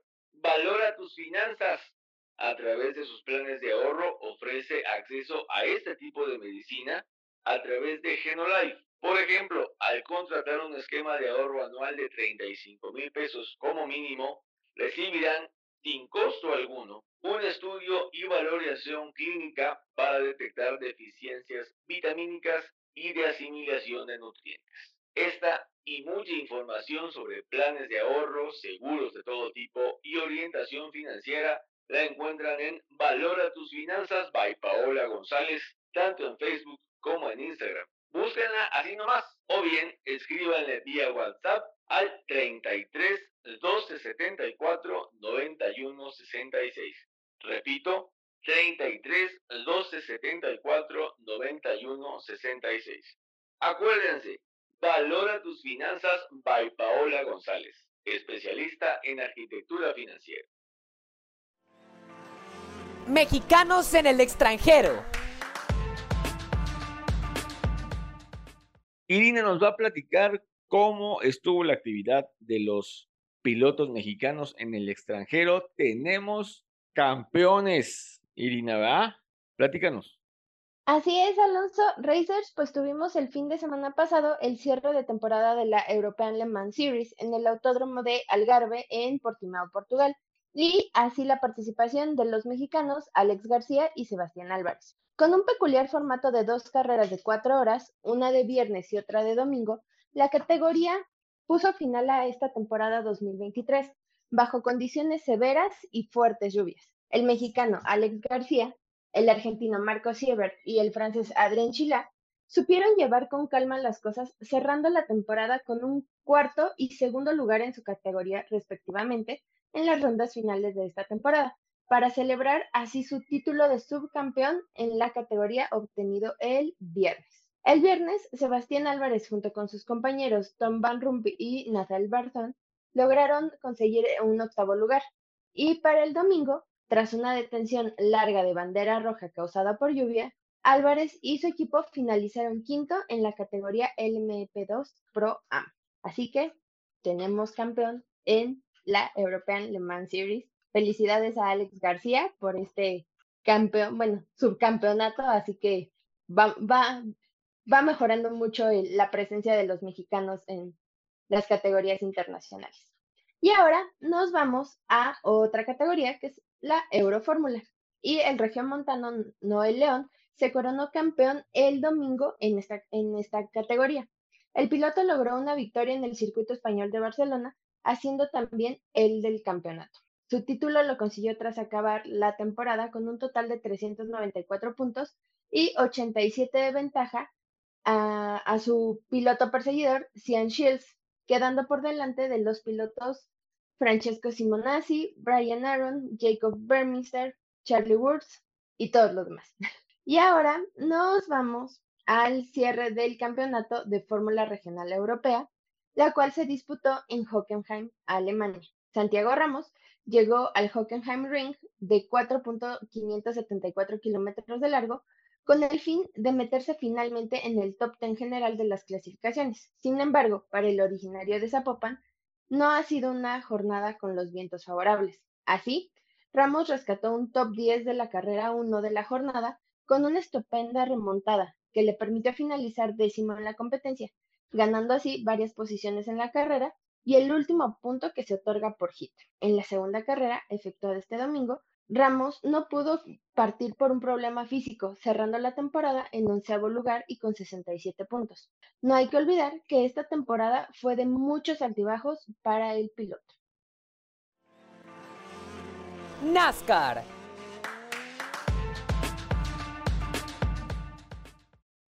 Y ahora Juan Carlos nos va a hablar de NASCAR Cup, que fue en Miami. ¿Qué nos tienes, Juan Carlos?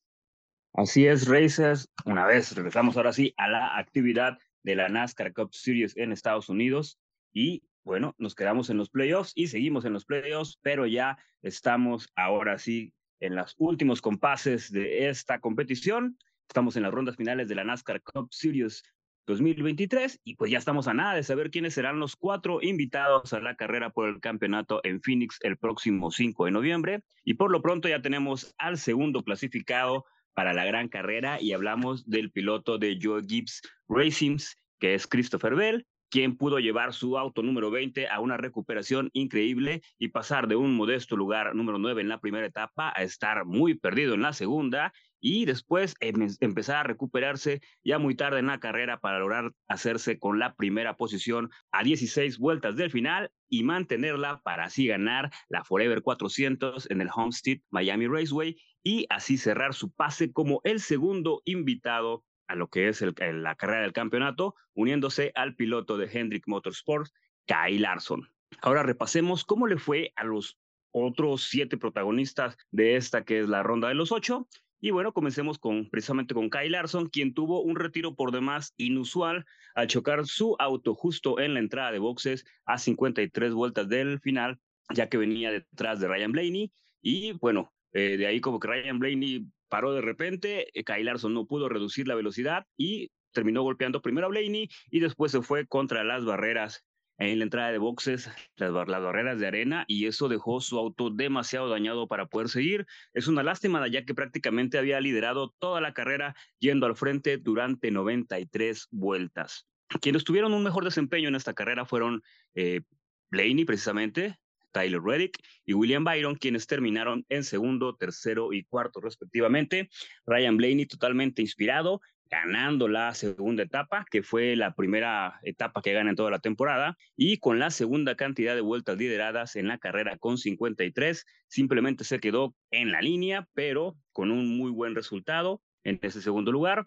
Reddick, quien tenía un inicio bueno saliendo de la tercera posición, ubicándose en el top de las etapas 1 y 2 y aunque solo pudo liderar una vuelta, pues bueno, tuvo un ritmo muy muy bueno para poder colocarse ahí arribita en la tercera posición. William Byron estuvo muy consistente en el top 5 de las primeras dos etapas, liderando 25 vueltas y cerrando también con un muy buen ritmo. Y a quienes no les fue nada bien, fue precisamente al campeón de la temporada regular, Martin Truex Jr., a quien prácticamente el carro se le rompió y tuvo que abandonar por un problema en el motor en la vuelta 237 y quien también tuvo una muy mala pasada fue Denny Hamlin, quien se tuvo que retirar básicamente una vuelta antes, ya que golpeó su auto contra el muro y lo golpeó demasiado fuerte como para tener que retirarse también de la carrera. Ambos pilotos llevaban muy buen ritmo, pero como sabemos, pues en las carreras eh, de autos, pues los fierros no tienen palabra y bueno, ahí está la prueba. Quien de plano sí estuvo muy, pero muy perdido en cuestión de desempeño fue Chris Buescher, quien simplemente simplemente no tuvo el ritmo durante toda la competencia, nunca estuvo en los primeros 10 y esa falta de ritmo lo dejó en el lugar 21 al final de la carrera y también al final de la tabla de estos ocho clasificados.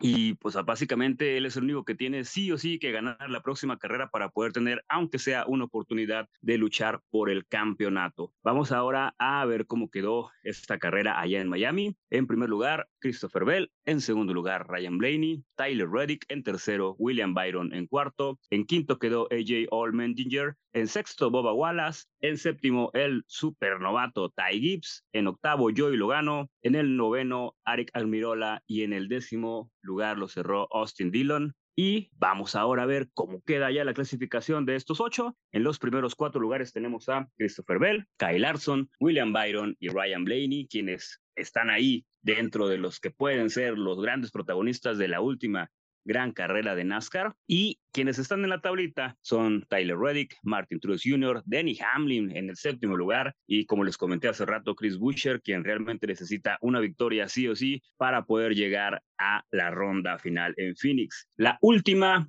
carrera de estos playoffs antes de la gran carrera final es el 29 de octubre para la Xfinity 500 en, en el Speedway de Martinsville y ahí se van a definir los dos últimos invitados para la final de la NASCAR Cup Series de esta temporada 2023 que realmente ha estado muy pero muy buena. Hemos visto muchísimos pilotos ganando, hemos visto carreras muy emocionantes y pues bueno, después de una larga temporada pues ya estamos llegando a la recta final para esta temporada de este año, como les dije, próximo 5 de noviembre en Phoenix. Y como ya saben, Racers aquí en Somos Racers vamos a estar dándole seguimiento hasta el final de esta gran, gran y emocionante temporada de la NASCAR Cup Series.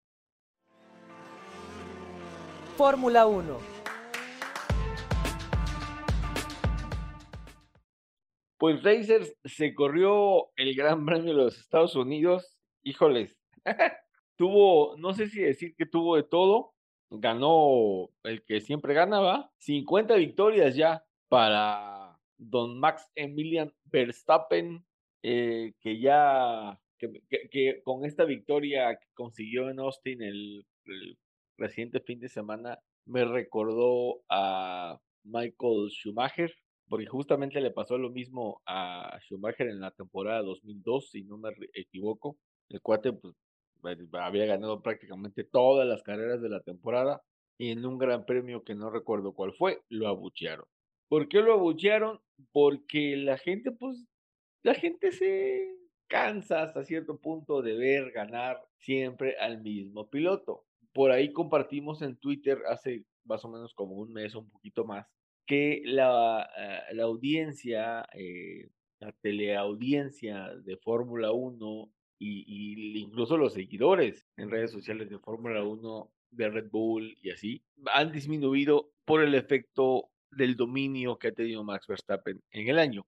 Y esto es desde que, bueno, desde que la Fórmula 1 empezó a televisarse, digamos, que fue por allá de 1970 y no me acuerdo, donde pues un piloto ganaba, un mismo piloto, perdón, ganaba los, todos los grandes premios o la mayoría de los grandes premios de la temporada y esto reducía la teleaudiencia o, o incluso cuando se transmitían las carreras por radio, pues dejaba a la gente de escuchar las carreras porque pues ya sabían, ya sabían quién iba a ganar, ¿no? En este caso. Y pues lo mismo está pasando con Verstappen en tiempos de redes sociales, en tiempos de, de, temas digitales. Lo mismito está pasando con Max Verstappen, que eh, pues llegó a su victoria número 50.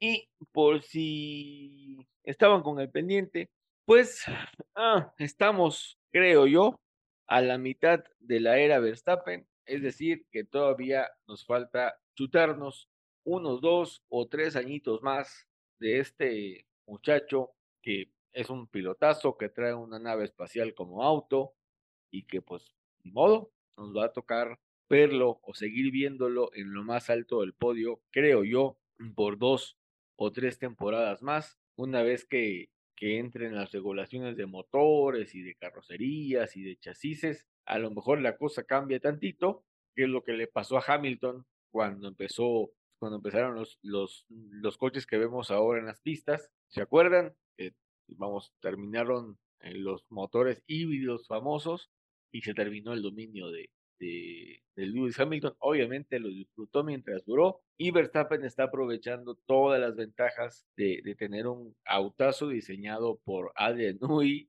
que es experto en hacer autos ganadores. Entonces, Racers, creo yo, ah, espero equivocarme, que lo que resta de esta era de estos nuevos coches de Fórmula 1, pues los va a dominar Max Verstappen. No sé cuántos campeonatos vaya a obtener el neerlandés, pero yo sí, yo sí veo que va a obtener unos tres campeonatos más. Entonces, si se quieren bajar del barco de la Fórmula 1, háganlo desde ya, porque oh, creo que ya sabemos quién va a ser el campeón los próximos dos o tres años al menos que surja alguien de la parrilla actual o de los que lleguen y le ponga su estate quieto y, nos llevemos una sorpresa, que aparezca un Nico Rosberg por ahí en los próximos dos o tres años y, acabe con la hegemonía de Max. Pero créanme, créanme, créanme que ahorita en la actual parrilla y en la, y en la parrilla del próximo año que va a ser prácticamente la misma, pues no va a haber rival para Max Verstappen. Eso es lo que yo pienso. Entonces, híjoles, um, ¿cómo les explico? No creo que alguien le vaya a dar tanta pelea el próximo año. Puede que alguno de Ferrari, puede que el mismo Checo, puede que un Mercedes, no sé, siento yo que no les va a alcanzar. Ese es mi, mi particular punto de vista. Chicos, no sé qué opinen ustedes acerca de esto. Creo que se nos olvida que así es la Fórmula 1. eh, eran los tiempos de, había los tiempos de Schumacher, este, pasaron los tiempos de Hamilton recientemente. Antes de eso, eh, ¿qué fue? Uh, los tiempos de Williams con, con cuando estaba este, Alain Prost y antes de Alain Prost, o, o, esa, o esa reparto que había entre Senna y Prost. Eh, siempre ha sido así. Hay, hay etapas, hay etapas que duran muchísimo, como la, de, como la de Schumacher, que duran mucho, como la de Luis Hamilton. Estoy de acuerdo contigo. Yo creo que nos quedan otros tres años más, o al menos hasta el cambio de regulaciones del 2026. Este Max va a estar ahí por, por, por mérito propio, por talento puro, porque es un, es un piloto que está destinado. Siempre se supo desde que inició que iba a estar destinado a, a ser una leyenda de la Fórmula 1. Se está convirtiendo, se está materializando. Quizás nos nubla un poquito el, el patriotismo, eh, entiendo que, que, la cuestión de Checo es, es increíble que tenemos una, porque Checo es una leyenda de la Fórmula 1, este, no hay mejor piloto en la historia que Checo, sigue siendo un gran piloto, está en el segundo lugar del campeonato, eh, quizás no tan competitivo, y quizás nos, como, como aficionados, nos, nos apasiona esa parte, ¿no? Eh, no sé qué, no, no, te puedo decir si está bien o está mal que la gente abuchee a Max, cada quien tiene su propio sentir. Algunos todavía tienen la teoría ¿ah? de que Max está siendo beneficiado, siempre ha sido así también, la Fórmula 1 es así. El propio este, Alain Pro, si ustedes pueden buscar, creo que en la, en la aplicación de, del de, F1 eh, viene un, un, documental, un, un, programa acerca de Alain Prost y sus años en, en McLaren. Él mismo decía, o sea, eh, yo veía cuando llegaban los motores y llegaban, se supone que son dos motores para iguales para los dos pilotos, pero había uno en específico que llegaba en una caja que decía Ayrton Senna. y era especialmente para él, ¿sí? Cuando deberían llegar dos motores iguales y cada uno, ¿ah? O sea, pero este tenía algo en especial. Siempre ha habido algo en especial, siempre ha habido ese, esa balanza hacia un piloto y es muy lógico por cuestiones de marketing, por cuestiones de asegurar, por lo que tú quieras. Eh, yo definitivamente no creo, y no lo ha hecho Red Bull, de querer arriesgarse a, a, a un dolor de cabeza como un Rosberg Hamilton, ¿sí? Este, creo que va a jugar más a la segura con un Barrichello Schumacher, ¿no? Donde mantienes a, a la superestrella y, y, y, te va a servir eh, que tener de respaldo a alguien seguro como, como Checo. Pero así es la Fórmula 1. No ha cambiado nada. Ha sido siempre así. Y así va a seguir, yo creo que por muchísimos años, porque no se trata tanto como de competitividad como tal, se trata de demostrar, creo que el poderío tecnológico, sobre todo, en cuestiones de, de, de, de, decir, nosotros tenemos la mejor ingeniería, el mejor carro, el mejor piloto, y se trata de poderío, finalmente siempre ha sido así. Entonces, ponernos como muy románticos porque nuestro piloto favorito no gana, pues tampoco como que ayuda mucho. No sé qué vaya a pasar en el Gran Premio de México, esperemos que no sea tan hostil como se prevé, esperemos que no sea un, un gran premio desagradable, esperemos que Checo realmente regrese con una confianza ah, muy, muy sólida, que se sienta muy, muy apoyado, que dé un muy, muy buen papel. Un 1-2 en México para Red Bull sería, yo creo que lo ideal. Gane o, o, o sea, gane o, o, quede en segundo lugar Checo. Creo que si hay una oportunidad o si hay una necesidad de 1-2 en una carrera, creo que es en la que sí, en México. Ojalá se dé. Y ahorita vamos a hablar del Gran Premio de México. Les traemos una previa nuestras previas, nuestro estilo de previa. Pero ahorita vamos a hablar del Gran Premio de México, que me descalifican a Hamilton y a Leclerc por, bueno, empezaron a decirle ahí por tramposos, pero pues, no, no creo que haya sido tanto como eso. Obviamente fue un tema técnico. La madera, que realmente no es de madera, es como una resina muy resistente a la fricción con el piso, porque los coches obviamente van muy pegados al piso se fricciona, se, en el bouncing o en el porposing que le dicen, pues va rebotando, se va desgastando. Y bueno, los coches de Hamilton y de Leclerc no pasaron la inspección técnica en todas o en la mayoría de las categorías de automovilismo federado, vamos, que está organizado por, por FIA, por la, los organismos locales, se hace una inspección técnica. Copa de Auto tiene una inspección técnica, Supercopa lo mismo, NASCAR, el karting, todos tienen una inspección técnica y antes y después de cada carrera eh, o sesión, perdón, el auto se somete a esa inspección técnica y en el caso de la Ferrari de Leclerc y del W14B de Hamilton, no pasaron la inspección técnica y van para afuera. Que le quitan el, el, segundo lugar, no, el tercer lugar a Hamilton. Sí fue así, ¿no?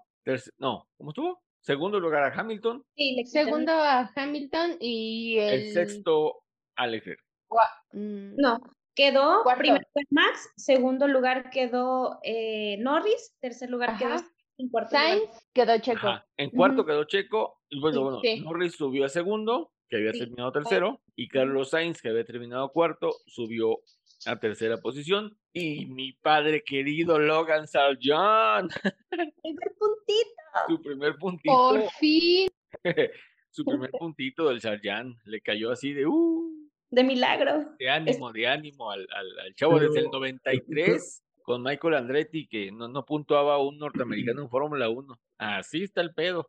Pero creo que estuvo muy bien, porque inclusive el onceavo sabía bueno. Sí, claro. para, para, para, los de, para el desempeño de, de, de, de Logan en el, en el resto de la temporada, el onceavo estaba muy bien, creo que fue muy merecido a ese punto porque estaba ahí. De hecho, de hecho había terminado el doceavo, pero como salieron dos pilotos, subió a la posición 10 y ahí, y ahí sumó el, el puntito Logan Sargent y bueno, ah, parece que había ganado la carrera de cuate, ¿va? Um, no, ¿qué no, más? qué bueno. También, no hay que olvidar en la Sprint Showdown, no sé Ajá. si vieron el giro de Max de 360, que la verdad me quedé impactada, no sé si lo vieron. No, sí, sí lo vimos, como, claro, que lo vimos y, y bueno, pero, ah, pero pues el cuate sabe hasta controlar eso. Sí, Está en modo Dios ahorita, así que pues controla todo el güey. ¿Cómo vieron a Norris? ¿Era, era para que ganara? Sí, definitivamente. sí La lo veía. Yo opino que la sí. Cruz Azulió el, el, el Norris.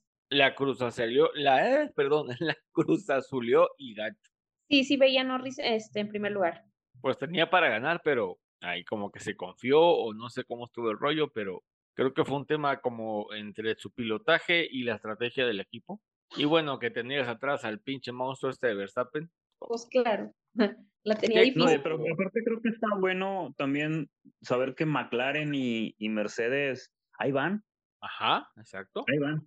McLaren o sea, sí hay, Sí, sí. no hay una brecha ya tan grande, o sea, sí hay una brecha, pero están cerca y están competitivos y, y ya se llevan poles, este, Ferra- Ferrari se llevó la pole, ujú. este, vaya, es, creo que es muy, muy padre ver este, pues un poquito más de acercamiento porque le da un poquito más de emoción. Sí. Esperemos haya mucha emoción por el segundo lugar. Eso ayudó muchísimo a Checo el, el que se hayan descalificado. A, es aire puro De para hecho, Checo esa descalificación de, de para Hamilton. Checo. Pero Tenemos a, quitando eso, van bien. a- tiene ventaja 39 puntos eh, Checo de Hamilton. Ajá, exacto. Y en, y en México, y en México podría afianzar, México y Brasil son clave para Checo para afianzarse el subcampeonato. Con, ah, no sé si vaya a ganar el México Checo. Digo, sería lo épico, lo histórico, lo, lo, lo ideal. Como lo hemos dicho en anteriores programas, ganando México, Checo salva la temporada y obviamente obtiene los puntos para ser subcampeón, pero también tiene que hacer algo en Brasil, porque Brasil es terreno de Hamilton y le encanta Sí. correr ahí a Hamilton. Entonces, yo creo que ganando en México o ganando en Brasil y obteniendo podio u obteniendo podio en las dos carreras, creo que Checo afianza el subcampeonato, pero bueno, ahí va, ahí va Sergio, poco a poco. Esta vez terminó cuarto por, por la descalificación de los de estos pilotos que les dijimos, pero, pero no debería estar en cuarto, no debería estar en sexto, no debería estar en séptimo, no debería, no debería arrancar noveno en clasificación con un Red Bull. Eh, ah, pero bueno, vamos a ver qué tal le cae la carrera en México, que yo creo que le va a caer muy bien, pero, pero ahí va, ahí va como que saliendo del bache, pasito a pasito, Checo, y espero que, espero que le beneficien estas últimas cuatro carreras que nos quedan de la temporada. Y pues para cerrar este tema del análisis del Gran Premio de Estados Unidos, los abucheos a Max. Ay, se una super polémica con este rollo. Bueno, él ya dijo que no le importaban, que Ajá, él a final de cuentas se iba a su casa con su premio y ya se acabó. Exacto, él se lo pasa por el, el triunfo. El tema es que se armó un- una debatinga en redes sociales y en medios de en medios de comunicación incluso, que eh, eh, pues sal- salieron a decir que los abucheos no eran para Max, sino para el gobernador de Texas, y otros decían que sí era para Max. Luego empezaron a, algunos ataques eh, raciales en, en redes y en, y en medios norteamericanos y en medios latinos, diciendo que la mayoría de los que abucheaban a Max son los mexicanos inmigrantes que fueron al circuito de las Américas. O sea, what the fuck? O sea, como por. O sea, Pero abucheos ha habido siempre, o sea, el Sí. 2021 iban, Claro. venía, eh, abucheaban a, a- a Hamilton aquí en México, de muy hecho, mal. Y iba, iba Hamilton a, a Países Bajos y le iba como en feria. O sea, también así como que sea algo nuevo, pues no, pues, sí, la gente se apasiona y más cuando son los pilotos locales. de hecho. Pues simplemente hace, fue creo que hace dos años, ¿no? Cuando estu- eh, fue la carrera aquí en México y Checo eh, le dijo a la tribuna, por favor, no hagan, no lo abuchen a Hamilton. O sea, Exacto. es, es, el abucheo es claro al que lleva las de ganar siempre. Y pasa en todos los deportes. Sí, claro. Y pasa en todos los deportes. El tema es que con el. Ahorita vamos para el Gran Premio de México. Con el tema este que traemos del Raceback, de la campaña esta que, que lanzó la organización del Gran Premio de la Ciudad de México, pues se, se, se vuelve un tema delicado. ¿Por qué? Porque la siguiente carrera de la Fórmula 1 es en nuestro país, Racers. Es esta semana eh, de Fórmula 1, una semana extremadamente especial para los que amamos el deporte motor en este país, la, el evento deportivo más grande y más importante que recibe México año con año se va a realizar este fin de semana y estamos hablando del Gran Premio de la Ciudad de México a partir del jueves 26, eh, o sea, pasado mañana, el Autódromo Hermanos Rodríguez vivirá ese ambiente único que crea la Fórmula 1 y la misma categoría experimentará esa atmósfera que solo en nuestro país se vive cuando un evento de tal magnitud visita la nación. El Gran Premio de la Ciudad de México será la vigésima fecha del calendario 2023 del actual Campeonato Mundial de Fórmula 1 y promete ser una verdadera celebración del automovilismo y con esa algarabía y colorido que solo los mexicanos sabemos darle. Ciudad de México es la segunda parada de la gira que la máxima categoría hace por Norteamérica entre octubre y noviembre. Y bueno, ya pasó el Gran Premio de los Estados Unidos ahí en Texas. Eh, viene el Gran Premio de la Ciudad de México que va a correrse del viernes 26, perdón, del jueves 26 al domingo 29 de octubre. El próximo fin de semana, o sea, del 3 al 5 de noviembre, se mueve hacia Sao Paulo, en Brasil, para correr en Interlagos y luego de una pausa de tres semanas regresa a la Unión Americana para llevar a cabo el gran premio más esperado del año, el de Las Vegas, que promete ser el más vistoso, caro y fastuoso de la historia del automovilismo deportivo. El jueves 26, ya estamos hablando de la semana aquí en México, tendremos el famoso Media Day, que es el día de medios, y una serie de eventos en los que participarán los pilotos de la actual parrilla, Habrá firma de autógrafos, convivencia con los aficionados, los ya conocidos pit walk, que son eh, recorridos de los fans por la zona de garajes de los equipos, las conferencias eh, de prensa tanto de jefes de equipo como de pilotos, así como activaciones de los patrocinadores del Gran Premio y de la Fórmula 1. El viernes 27 ya habrá actividad en pista, la primera práctica libre. Me adelanto, Grace, discúlpame tú, será eh, de las 12 del mediodía a la 1 de la tarde. En esta sesión podremos ver a los 20 autos rodar por la pista del hermano Rodríguez para familiarizarse con el trazado, el asfalto, las curvas y demás. También veremos a algunos pilotos de las academias de los equipos hacer sus primeros kilómetros a bordo de un monoplaza de Fórmula 1. Creo que está Oliver Berman, está Jack Duja con Alpine, Oliver con Ferrari y no me acuerdo quién más. Y bueno, la segunda práctica libre está programada para las 4 de la tarde. En ella ya estarán todos los pilotos titulares de los equipos. Para el sábado 28 a las 11.30 de la mañana habrá la tercera práctica libre, sesión clave previa a la famosa quali, que esta está planeada para las 3 de la tarde. Recordemos que esta tanda define las posiciones de salida para la carrera del domingo. Tanto el viernes como el sábado podrían tener el ingrediente más sabroso del automovilismo, la lluvia. Según el Servicio Meteorológico Nacional, The Water Channel y AcuWater.com, hay, un 60% de probabilidad de precipitaciones sobre el autódromo en esos dos días, aunque ya el pronóstico cambió y parece que eh, tanto viernes como sábado va a estar nubladito, pero no va a estar lloviendo, sino que el jueves es donde la precipitación va a estar más, más interesante. Nunca, nunca desde que la Fórmula 1 regresó a México en 2015 ha tenido lluvia. Entonces, posiblemente para este, para el jueves, no tanto para el viernes y para el sábado, eh, haya lluvia. El domingo va a estar un poquito más seco, pero igual de nublado.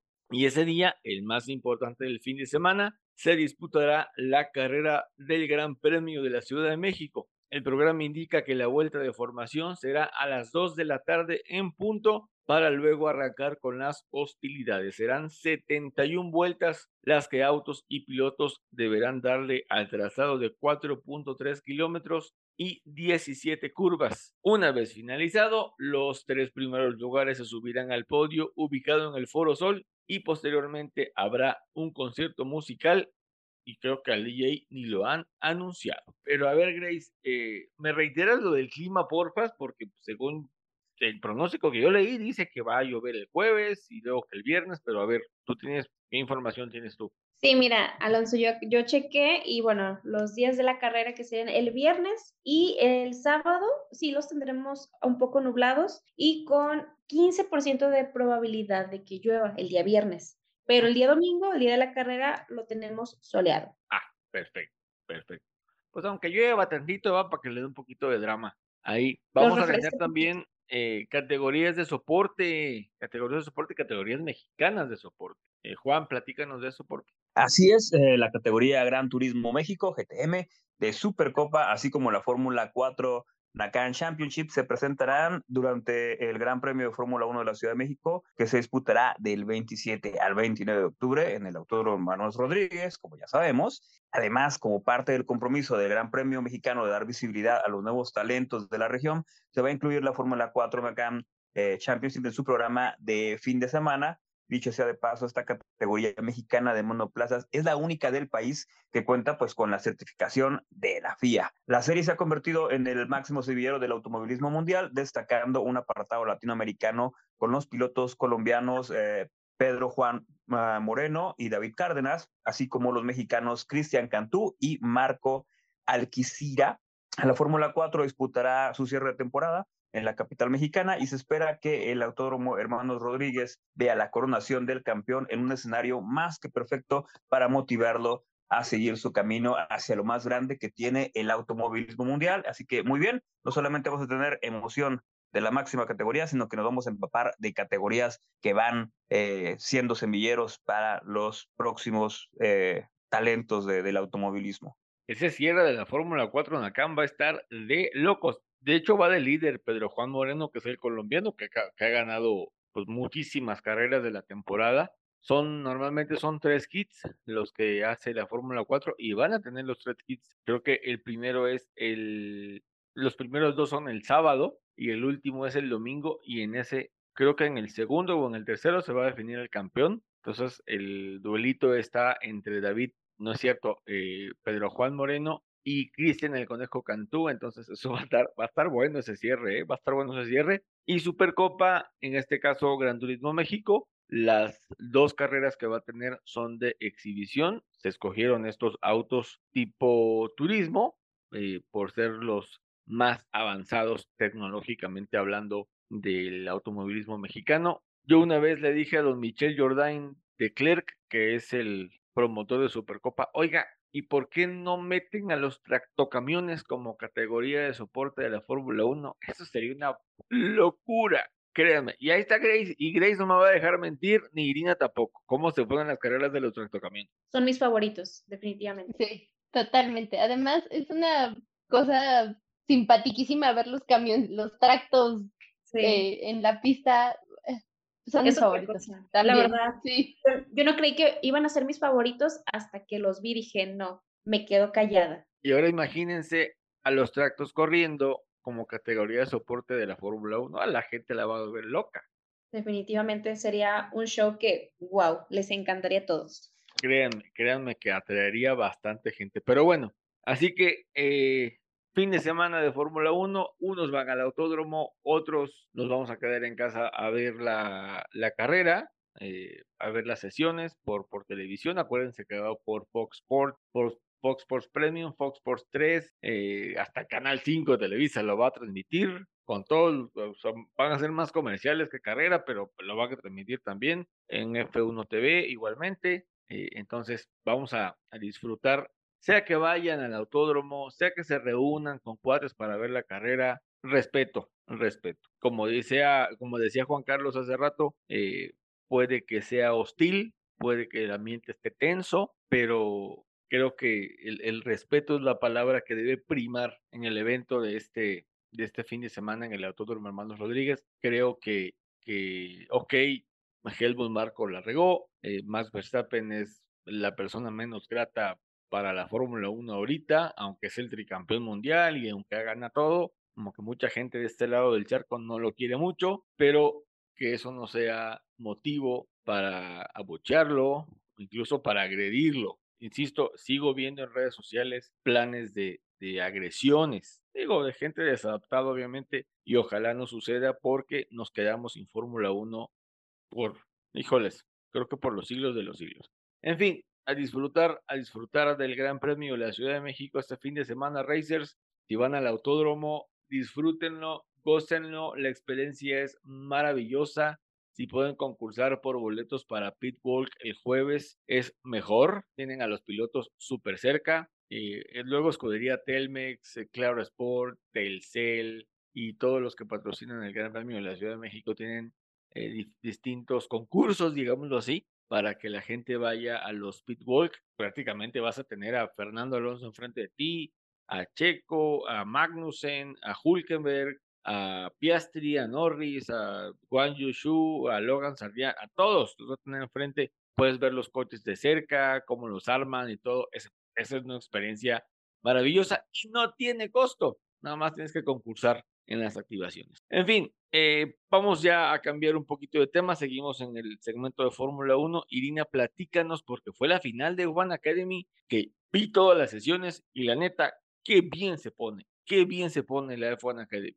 Así es, Alonso, pues la primera temporada de la F1 Academy terminó con un gran sabor de boca para la española Marta García, quien se proclamó como campeona en el Circuito de las Américas en Austin. La española se aseguró la corona en la primera de las tres carreras de esta cita estadounidense, que cerraba el curso de la categoría femenina y que acompañaba a la Fórmula 1. Recordamos que la española ya tiene experiencia con este tipo de vehículos, ya que compitió campaña y media en la F4 española en 2016 y 2017, con un quinto lugar como mejor resultado, además de que estuvo en la W Series, en donde sumó una victoria y cuatro podios en sus 20 participaciones entre 2019 y 2022. García se llevó la pole position en una clasificación y sin duda se pudo ver a través de su casco la alegría al saber que arrancaría desde lo más alto y que esto le acabaría dando su campeonato en estos monoplazas. Tras la primera carrera en territorio norteamericano en la que certificó su cetro,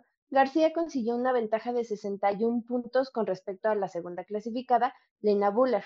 Los podios de las carreras celebradas en Austin quedaron de la siguiente manera. La carrera 1, García, Pulling, Buller. Carrera 2, Hamdak Al-Kwabasi, Buller y Edgar. Y en la carrera 3, Edgar, Martí y García. Después de su imponente triunfo, la española ya tiene miras a, futuro. Y como dijo, cree que la F1 Academy le tiene algo reservado. Por ejemplo, alguna oportunidad para correr en alguna categoría superior, como por ejemplo la Fórmula Regional o Fórmula 3. Pues ahí está Races la F1 Academy, que estuvo pues bastante interesante durante la temporada. Qué bueno que les dieron un espacio en televisión durante el fin de semana. Qué bonito fue ver a las chicas correr. Por ahí estuvo corriendo Maite Cáceres, Maite Cáceres, perdón, que pues no le fue tan bien. Y pues recuerden que a Maite la entrevistamos aquí en el podcast. Es una chica uruguaya que ahí va, poquito a poquito, poquito a poquito, haciendo las cosas bien en, en Academy. Va a seguir el próximo año y por cierto, Evogan Academy lanzó su calendario para la próxima temporada. Va a estar acompañando a la Fórmula 1 en siete grandes premios. Y si no mal recuerdo, la final, el final de temporada va a ser otra vez en Austin en 2024. Así que pues, y ya las van a transmitir. Todas las carreras, todas las sesiones, perdón, de F1 Academy ya las van a transmitir afortunadamente. Llegamos al final, Racers, de este primer programa de la décima temporada. Les agradecemos demasiado el que se hayan quedado hasta el final de este episodio, que les haya gustado también la entrevista y que les haya servido toda la información que les trajimos este, este martes 24 de octubre. Gracias a mis colaboradores por haberme acompañado este, este día. Juan, vámonos despidiendo. Gracias por tu información y por los aportes. Así es, Racer, muchas gracias por acompañarnos como cada martes. Eh, un placer iniciar otra nueva temporada y pues como siempre ya saben la recomendación, por favor compártanos con todos sus amigos, con sus familiares, con sus amigos, con sus enemigos, con todo el mundo. Nos va a ayudar muchísimo. Muchas gracias, Racers. Muchas gracias, Irina. Muchas gracias, Grace. Gracias a ti, Juan. Irina, vámonos, que aquí espantan. Gracias equipo por otro martes, otra temporada que estamos iniciando y gracias a ustedes Racers por seguir aquí, por seguir escuchándonos. Seguimos con la recomendación de Juan, compártanos y no se olviden de seguirnos en nuestras redes sociales, ya saben que nos encuentran en todos lados como Somos Racers. Gracias por quedarse hasta el final y que tengan una excelente semana. Así nada más, somos Racers. Grace, gracias por tus, por tus aportes, por la información de Fórmula Cars que nos trajiste. Vámonos. Alonso, Irina, Juan, muchas gracias por acompañarme. Racers, les agradezco bastante por quedarse con nosotros hasta el final y nos escuchamos el siguiente martes. Abrazo de P1 para todos ustedes.